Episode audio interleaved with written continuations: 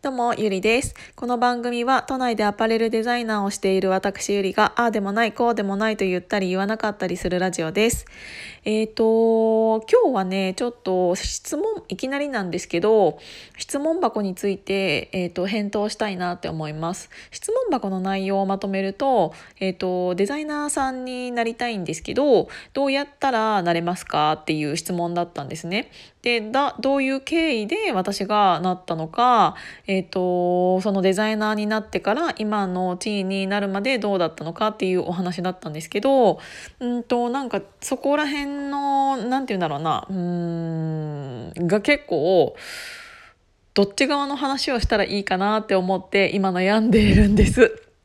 っていうのは大きく分けてデザイナーっていうのにも、えっ、ー、と2つうーん方向性が2つあるなって思いました。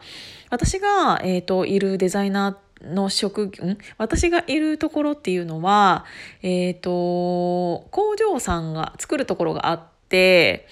あとは売るところがあるじゃないですか。売るところっていうのは皆さんがご存知のアパレルのブランドさん。で私がいるところっていうのはその間に入ってるんですね。っていうのは、えっ、ー、と間に入っている商社と契約している私はアパレルデザイナーなんですよ。なんでそこにデザイナーが必要かって言ったら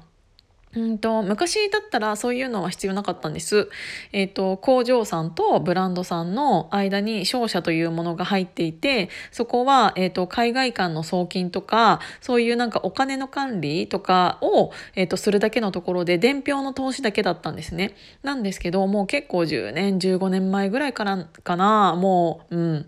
もう私がデザイナーとしてやり始めてからずっとなんですけど、えっ、とブランド側にいらっしゃるデザイナーさんっていうのが、えーと、どちらかというとものづくりというよりも、うんと、本当にうん、ディレクションだったりとか、えっ、ー、と、洋服、こんな感じなものが欲しいっていう、えっ、ー、と、イメージを膨らませる側の方になってきたんですね。なので、うんと、アパレルの学校行ってたわけでもなく、えっ、ー、と、洋服の作り方が分かっているわけでもなく、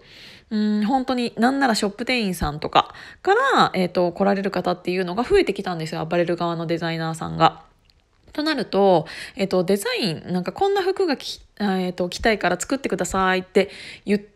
うことはできるかもしれないけどその人たちが直接自分で使用書書いたりとか工場さんに指示したりとかうんと生地とか付属手配したりとかっていうのを、えっと、できる人がすごく少なくなってきたんですね。で、えっと、のために、えっと、商社側に、えっと、デザイナーをくっつけてでそこはものづくりっていうののなんか仕組みだったりとかっていうのを結構わかるうんなんて言うんだろうな。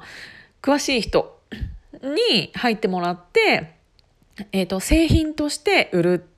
商社側がもう製品を作ってそのアパレルブランド側に売るっていう、えーと、本当にものづくりに結構特化した形のデザイナーさんを商社側で入れているんです。なので今の結構大きな流れというとブランド側のデザイナーさんがこういうの作りたいですっていうのを私たちみたいなデザイナーさんデザイナーに言ってでこの、えーと、間に入ってる私たちが、えーと、使用書書いたり、えーと、パターン引いたりうんと記事こういうのどうですか？とか選んだりあとはなんか、えー、といつまでに納期？いつのうんいついつに展開したいです。いついつ店頭に出したいですっていうのがあったらじゃあこの素材だったらこのぐらい、えーと、生地を作るのに時間がかかるからいつまでにはこれをやらなきゃいけないからいつまでに発注くださいとかなんかそういうスケジュールとかも全部合わせて、えっ、と、やり取りしているのが私たちのお仕事なので、デザイナーという名の結構生産管理だったりするんです。で、なんか、それが、うんと、どっち側のデザイナーさんになりたいんだろうなっていうのを、その質問者様の、あれで、うん、思いました。うん、最終的に、えっ、と、自分のブランドを例えば作りたいってなった時はえっ、ー、とね私がおすすめなのはどっちかって言ったら私がいる側のデザイナーかなって思います。なぜかというと,、うんと工場さんとか生地屋さんとか本当に作りつくものづくりに対してすごく詳しくなれるしそういう何て言うんだろうな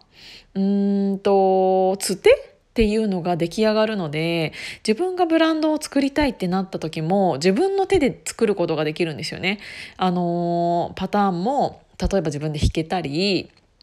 生地もこうあの自分で生地屋さんとやり取りして選べたりなんなら自分でやらなきゃいけないってなったら選択ネームとかも、えーと、作らなきゃいけないってなったらこの素材だったらこういう選択をしたら縮んじゃうからこれはダメだとかなんかいろいろそういうなんか生地に対してのあの知識だったりとかあとはなんかあの工場にそのまま指示したりとか、えっと、洋服を作るためのノウハウっていうのがすごく、えー、っと知識としてつくしそういうものづくりをしてくれる側の、えー、と人たちとも取引をすることによって自分のブランドを例えば出したいってなった時に誰かを介さずに自分のブランドは作りやすいかなって思います。もし、えーと、アパレルブランドさん側のうんと、デザイナーさんだったとしたら、えっと、それはそれでいいことがあるとは思うんですけど、なぜかというと、えっ、ー、と、媒体に出すときに、えっ、ー、と、カメラマンだったりとか、あとモデルさんだったりとか、あと売り方とか、そういうものに関しては、ノウハウがそっちのブランドさん側のデザイナーさんっていうのはつくのでうんとそういうことに関しては何て言うんだろう。そっちのつてはできると思います。なんか自分がブランドをやりたいってなった時の媒体に出すためのうんと広告だったりとかそういうものに対してっていうのは強くなると思うからそれはそれでいいとは思うんだけど自分でこういうものが作りたいってなった時にそれを結局えーと、誰かに頼まないと作れないっていうことになってしまうじゃないですか。でやっぱり、えーと、例えば柄とかシルエットとか、まあ、それ全てそうなんですけど誰かにお願いするってなるとそれを伝える力がなきゃいけないと思うんです。今ここにないものだからこそ、えーと新しく作りたいと思うわけでそれをじゃあどうやってあのこういうものを作りたいんですっていうものをどうやってってその人たちに説明するかっていうノウハウだったりとか能力がないと、えっと、結局自分一人でものづくりっていうのができないから結局誰かに依頼することになると思うんですよね。そうすると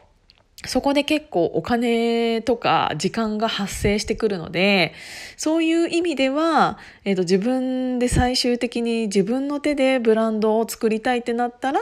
えーと、私たちみたいなものづくりが、えーと、メインとしているブランド側のでブランド側のじゃないブランドを持っていないデザイナーさんの方が、えー、と作るっていうことに関しての知識はすごく身につくかなっていうのを思ったので、えー、とどっちのデザイナーさんになりたいんだろうなっていうのを正直思いました。で、えっ、ー、と、私は、えっ、ー、と、大阪モード学園を出身なんですけど4年間、えーと、アパレルの勉強をしてそのまま、えーと、直接デザイナーになったので、えーと、何かなんかどこかでブランクがあるとかそういうわけでもないんですけどもう司会者からいろんなことを教えてもらいながら今に至るっていう感じなんですね。なんだけど、えー、と正直ねあの学校で習ったことっていうのはそんなに そんななになんか役立っていなくてっていうのが現状なのでどちらかというと一からなりたいっていう人でもなれるんじゃないかなっていうのは正直思ってます。実際私が今どういう人が、えーと、自分の下に欲しいかって言ったら、うんと、本当に素直でやる気のある人がいるんだったら私全然一から教えるしって思います。ぐらいえっ、ー、と少しずつ結局現あの頭の中でいろいろ勉強したところであの現場に入らないとわからないと思うんですよね。なのでそういうデザイナーに本当になりたいっていう方がいらっしゃるんだったら全然私のあの下 とかで働いてもいいよっていう、えっと、デザイナーさんっていうのは結構いらっしゃるんじゃないかなっていうのを思いました。でちょっと,、えっとここで一旦切りますねもう10分になるので。なので一今日も聞いていただいてありがとうございました。続きます。